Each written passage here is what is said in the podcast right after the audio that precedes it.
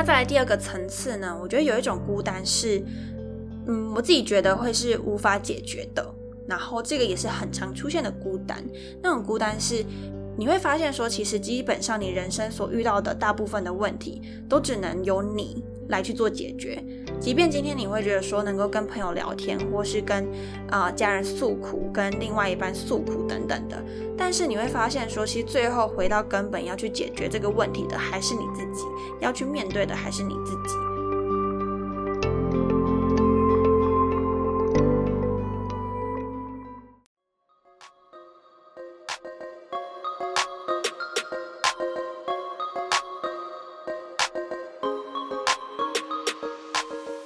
嗨，欢迎收听那个自己，我是 Athena。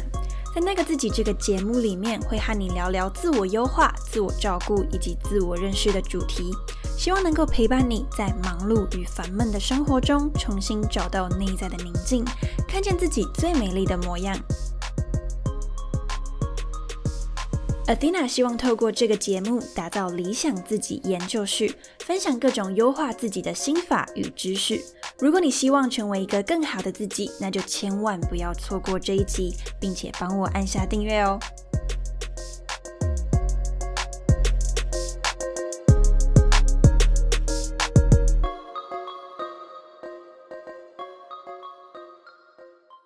嗨，大家好，我是 Athena。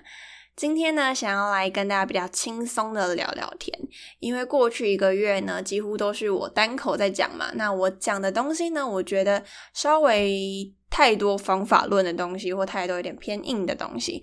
我想说，嗯，这样子应该大家听下来也会觉得蛮疲乏的，应该啦，我觉得对。所以如果说，哎，大家也觉得有点疲乏，所以我就想说。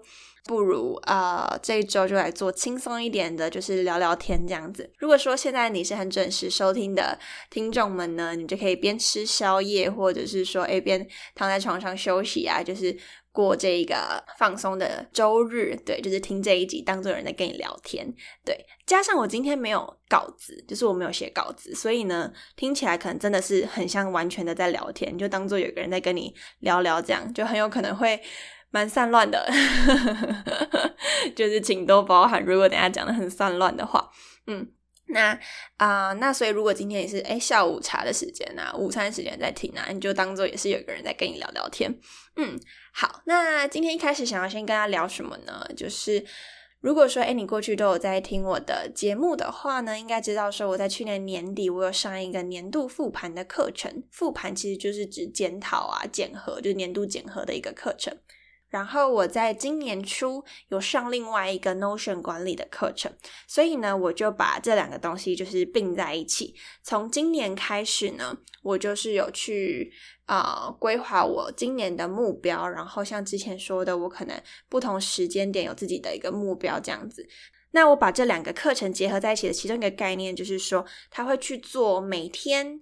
然后每周、每个月跟每一季的打卡，那这个打卡呢，都会去检核你的每一天。比如说以每日的打卡呢，就会去检核，哎，你做的习惯啊，分别有做到哪些？比如说，有没有写感谢日记啊？有没有去记账啊？有没有去记录饮食啊？等等，就每天都会记录说，哎，我有做到哪些？嗯，那当然可能没有到说，哎，全部都做到，但是至少先养成记录打卡的习惯。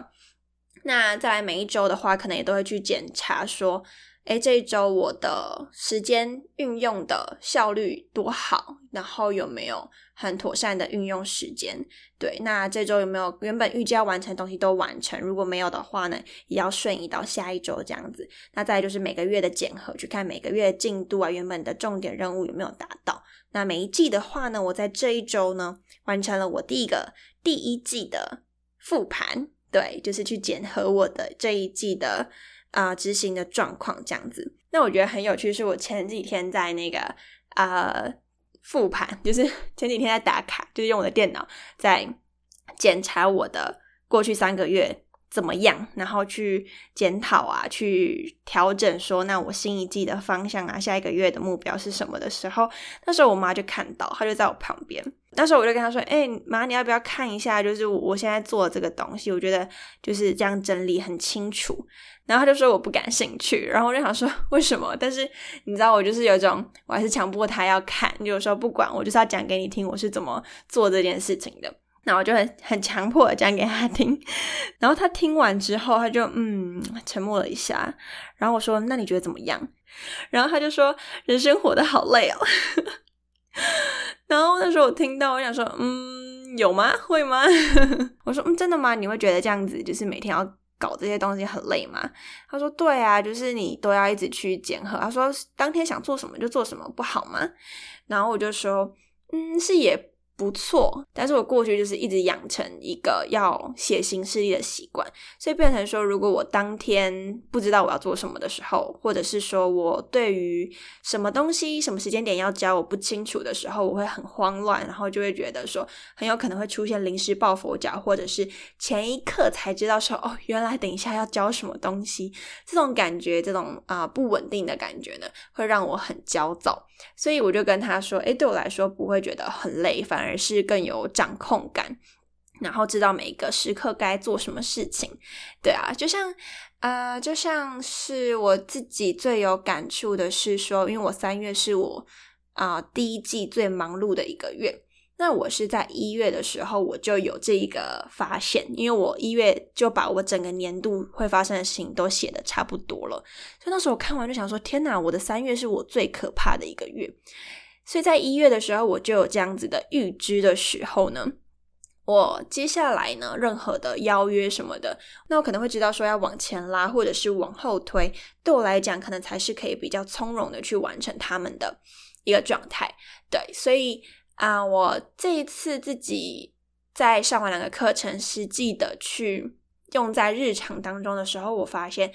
或许稍微一开始会觉得有点累，一开始尤其在做那个系统的时候，你要把它弄得很有系统，然后不要太复杂的时候，这个会比较累一点。对，你要费比较多时间。我记得我花了两三个整天去把这个系统做完。那做完之后，其实啊，在执行上呢，如果把它设计简单一点，其实是蛮能够去帮助自己生活呢，更加的。呃，有规矩，然后也知道每一个时刻发生什么事情，然后对于自己已经完成什么，还有没完成什么，会更清楚，能够掌握。对，所以我自己做下来是觉得还蛮喜欢的啦。就是不知道大家会喜欢这种吗？就是可以跟我说一下，你们喜不喜欢类似这样子的一个管理自己的方法吗？还是说你会觉得比较麻烦？就是你可以跟我说实话，没关系，因为不止我妈，我妹也说很麻烦。那我就小小的像现在这样子，OK。那啊，这是我第一个发现这样子。那其他也有很多细节的收获，我觉得有机会再来做一个详细的。那我觉得另外一个我觉得比较有趣的是，因为啊，我都会记录自己说每天睡几个小时，然后呢，我自己对于睡眠有一个最低标准的要求，如果达到那个要求，我就会打个勾。然后我就发现说，我最近三月的皮肤状况变得比较不好。然后脑袋的状况也变得比较不好，所以我就想说，嗯，天哪，怎么会这样子？那我就去看我每个月呢，我都会去统计，说每个月睡满那个最低标准的天数总共有几天。那我就发现一个很有趣的事情呢，我就是随着一月到三月递减，一月的时候睡满，我记得还有二十几天，然后二月的时候睡满只剩十八天，然后三月只剩十三天。所以就可以知道说，那时候我看到这个数字的时候，我就转过去跟我妈说：“好，完全知道我这个月发生什么事情了，就是我睡眠根本没有睡好。”所以我觉得，在透过这个 Notion 去管理你的生活的时候，嗯，不见得是 Notion 啦，反正总而言之，就是去管理自己的生活的时候，我觉得它对于啊，因为你有一些很客观的数字、很客观的结果，所以你对于现在的状况，你会更。清楚，你可能可以透过看那些数字，看那些统计的结果，知道说，哎，现在自己发生什么样的状况。对，所以啊，这是我自己觉得啊，这次这个礼拜做完这一季的复盘，发现的事情，就是跟大家做分享。好，那接下来的话呢，就是我前几天有在 IG 上面就是发呃提问嘛，也算提问，就跟大家聊聊天的一个机会啦。就是如果你有想问我一些什么，问我跟自媒体有关的、跟我有关的、跟你自己生活有关的都可以。然后就是有去发问这样子，那也有收到几则回复，然后就想说，哎，就是用这个来跟大家聊聊天，就是聊一下，哎，大家很好奇的，通常会是什么？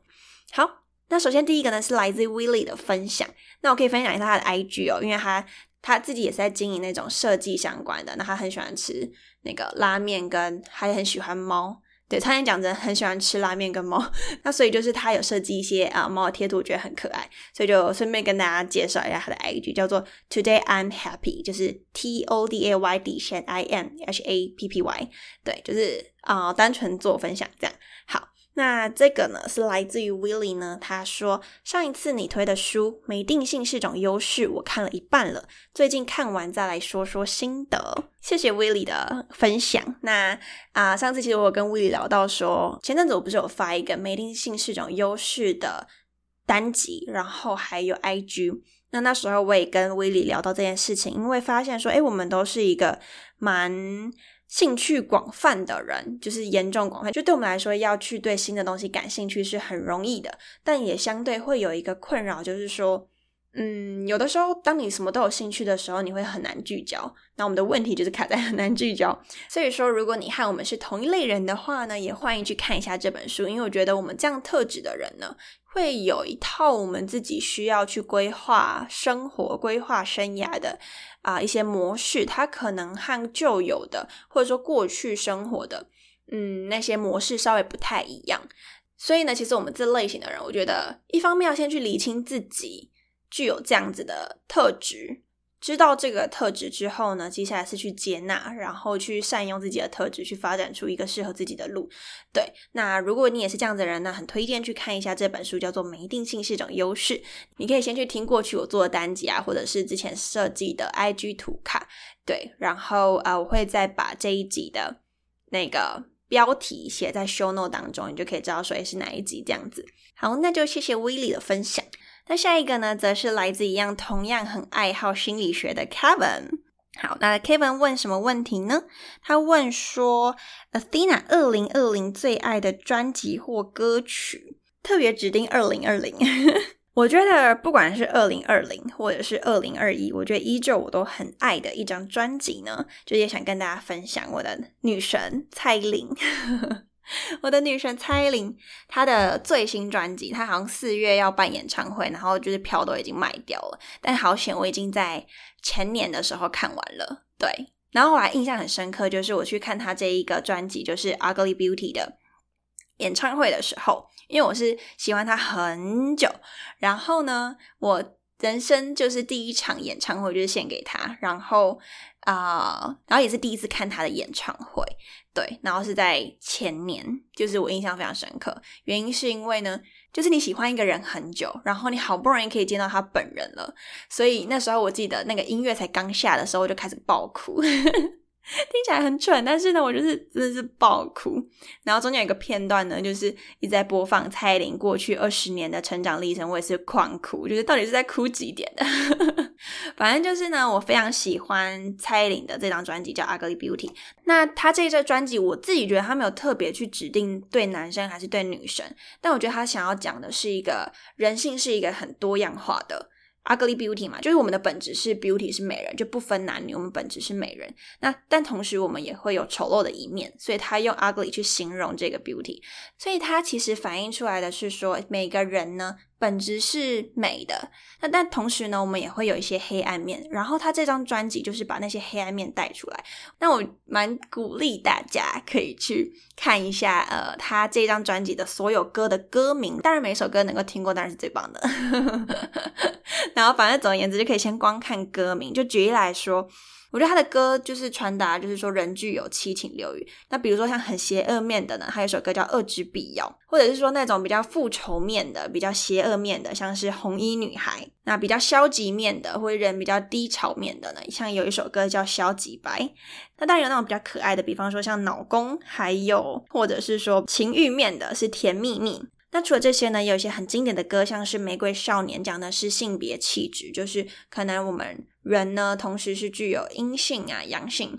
对它当然里面特别是讲一个玫瑰少年的故事。那它其实最大方向呢，我觉得讲的就是人具有多元的性别气质。嗯，然后再来另外一个很经典的，也就是怪美的，就是去跳脱呃社会定义美的标准，然后去跳脱那一些所谓的应该什么是美的这些价值观。那所以我觉得这张专辑它的核心概念很强，然后就是把啊人的多元的面相呢，一次用不同种的歌和曲风去把它带出来。所以我自己超级超级无敌喜欢这张专辑。就是我觉得他有时候我们都会很逃避自己很黑暗面的地方，但是这一张专辑他要告诉你的就是说，你可以同时有黑暗面，同时也很阳光，很同时也能够去可爱，同时也能消极，同时也能悲伤，然后同时也可以很正向、很积极。所以其实就是一种他去接纳自己多元的面相。那我觉得这是一个我很。佩服，就不愧是蔡琳，就是做到的事情，就是去啊用歌曲传达出接纳自己多元面向的这个概念，所以我真的非常喜欢，就是很推荐大家去听这张专辑，就是没有叶配哦，但是就是一个，就我真的超级喜欢，就每一首歌都很有意涵，都很有他想要表达的精神，对，就是整张专辑我真的是听了 N 遍了。好，对，那这是我自己最喜欢的专辑。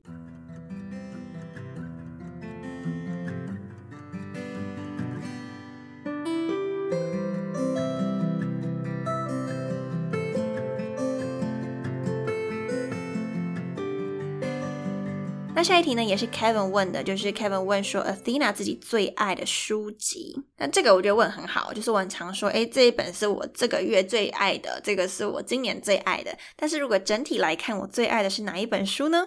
我自己最爱的呢，是我自己在去年看的一本书，叫做蔡康永的情商课，为你自己活一次。那蔡康永的情商课这有两本嘛？我自己还没看第二本，但是我是只有看第一本。那它对我来讲是一个很，就是它是那种啊，你知道书店的畅销排行榜。那我也觉得它实至名归，就是我自己那时候看的时候启发性很高。那我这边想要跟大家分享一段话，我觉得是。贯彻了他这整本书所说的，那这段话也是他自己梳理的其中一段。那这一段话呢，是出自于他说：“成功的标准没办法由我自己说了算，但幸福的标准我们可以自己说了算。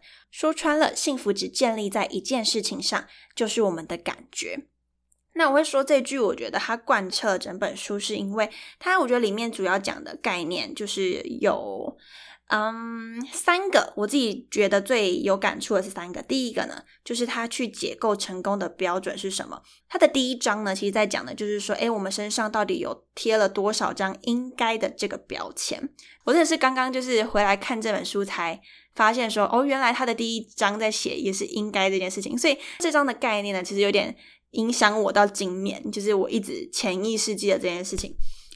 所以，反正第一件事情呢，他会先带你去跳脱“应该”这个标签，带你去审视说，这个社会到底有对我们有多少啊可能要求？那我们可能自己会觉得说。我要去达到那些要求而去努力，但最后我们可能会忽视说，哎，到底什么才是我真正想要的？那第一个，它是以艺人和明星去做举例，就是说，如果你今天不知道自己要的是什么的时候，你可能会一直去追求大众可能认为明星所谓美的标准，像刚刚 Ugly Beauty 所讲的美的标准，或者说明星该有什么样的啊位阶，或者什么样的钱，什么样的。环境什么样的头衔呢，才是真的好的明星，才是真的有名的明星？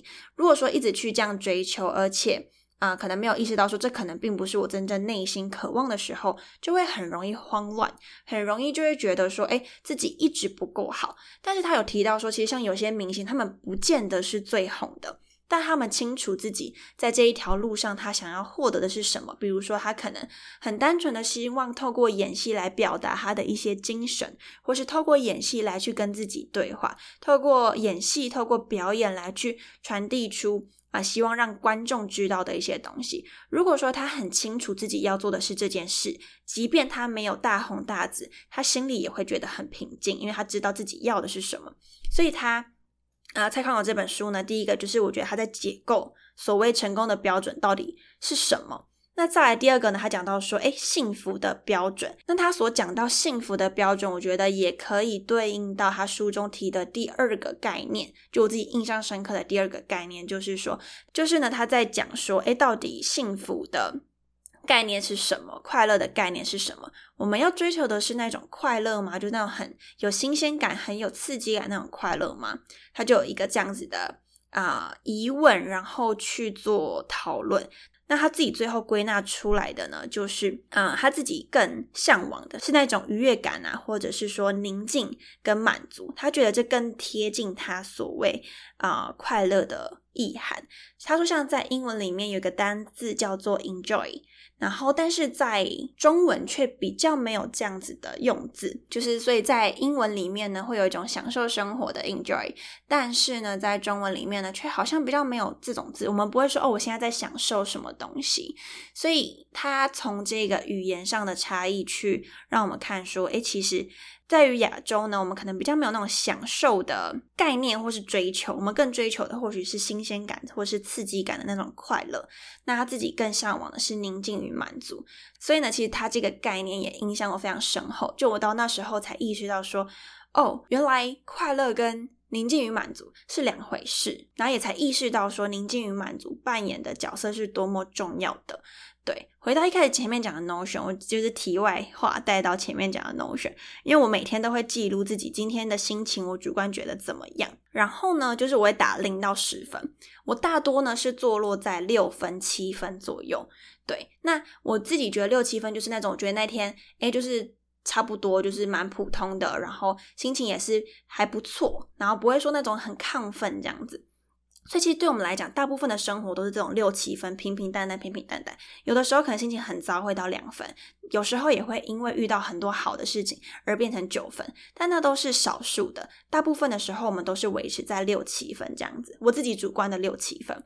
那蔡康永有他所表达的，就是说，诶，我们其实如果能够维持一个宁静与满足，它就是一个很幸福的状态。因为其实你啊，不要一直在那种很低潮的这件事情，已经是很不容易的。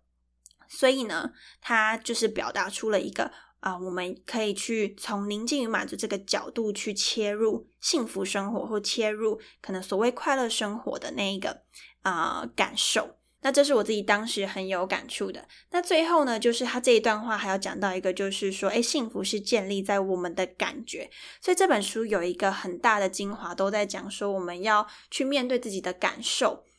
包含说，他提到可以去问自己为什么，为什么会有这样子的感觉？他觉得说，如果我们不知道自己感觉从何而来，那我们也不知道从何而去，我们也不知道怎么去处理这个情绪。所以一开始先知道为什么是很重要的。那知道为什么之后，下一步呢，再去谈说，哎，那我要怎么做？我要怎么做去舒缓我的情绪？之前有一集呢，是跟松雅，就是一位 YouTuber，在谈啊，面对情绪的重要。松雅他自己也是这本书，也是蔡康永的粉丝，所以呢，如果你对于啊情绪这个东西，希望听得更多的话呢，那在那一集会有更深入的讨论。我一样会把那一集的标题呢，就是写在这一集的 Show Note 里面，你就知道可以去找哪一集。对，那这是我自己最喜欢的一本书，就是包含在谈面对情绪，在谈啊所谓幸福的标准，然后再谈呃刚刚说的成功的标准。我觉得他会去提点很多事实，然后这些事实都是可能平常我们忽略掉的。那有一个人呢，就是这样子很清楚的梳理给你看，我就觉得是一个对于。认识自己、认清自己，对于做自己是一个很重要的里程碑，很重要的一个过程。所以这本书呢，就是我自己最喜欢的。好，那以上呢就是回复 Kevin。那再来最后一个呢，是来自我的一位好朋友，然后他问我说：“是否会容易觉得孤单呢？”我觉得这个问题问的很好。我会说他很好，是因为我曾经有一大段时间在思考这件事情啊。那我直接讲结论，就是会。那我觉得这孤单分两个层次，第一个是连接上，人际连接上，就是我觉得人类是一个很需要人际连接的动物。然后呢，之前我有一集也在讲这个，就是说我曾经想过，如果今天没有任何一个人记得我的话，或是没有任何一个人知道我的话，我当下会有一种我从人间蒸发的感觉。所以那时候我才意识到说，其实对我而言，人际的连接是很重要的。但是人际连接是我过去就是在啊比较年轻的时候是会容易忽略掉的一个环节，就是我我太把一切的可能朋友当做理所当然。对，那我就很不擅长去经营人际这件事。那在之前的时候呢，就意识到说，其实人际连接对我而言是很重要的。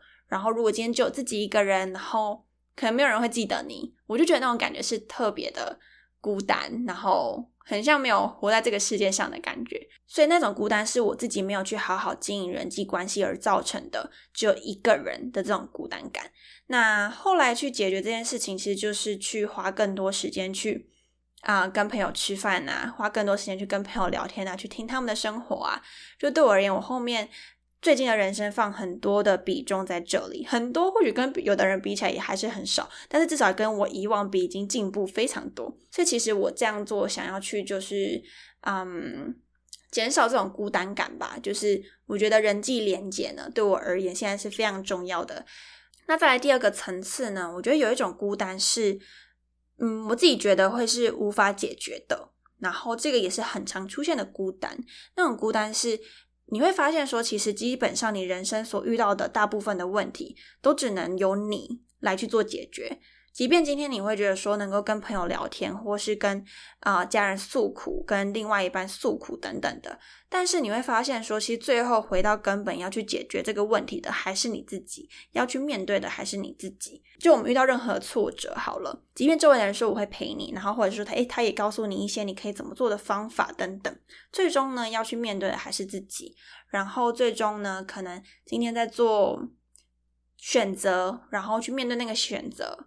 然后那个选择背后带来的啊结果带来的辛苦，都是自己要去承担的。那这种感觉，大部分我都会觉得蛮孤单的啦，就是会觉得说，哎，好像很多事情都只能自己去，嗯。面对，然后也意识到，后来也是意识到说，没有任何一个人能陪谁走一辈子，不管是家人还是好朋友还是亲人，就是没有任何一个人能够陪你走一辈子。就是他们或许都只会经过你人生的五年、十年、二十年，但是说实在呢，一辈子呢，就是完全是只有你才能够陪你自己走一辈子的。我觉得我想到这件事情的时候，就觉得蛮孤单的，所以变成说，我觉得是孤单是一个必须面对的课题吧。孤单的话，我觉得有两个含义，一种是那种比较寂寞那样孤单。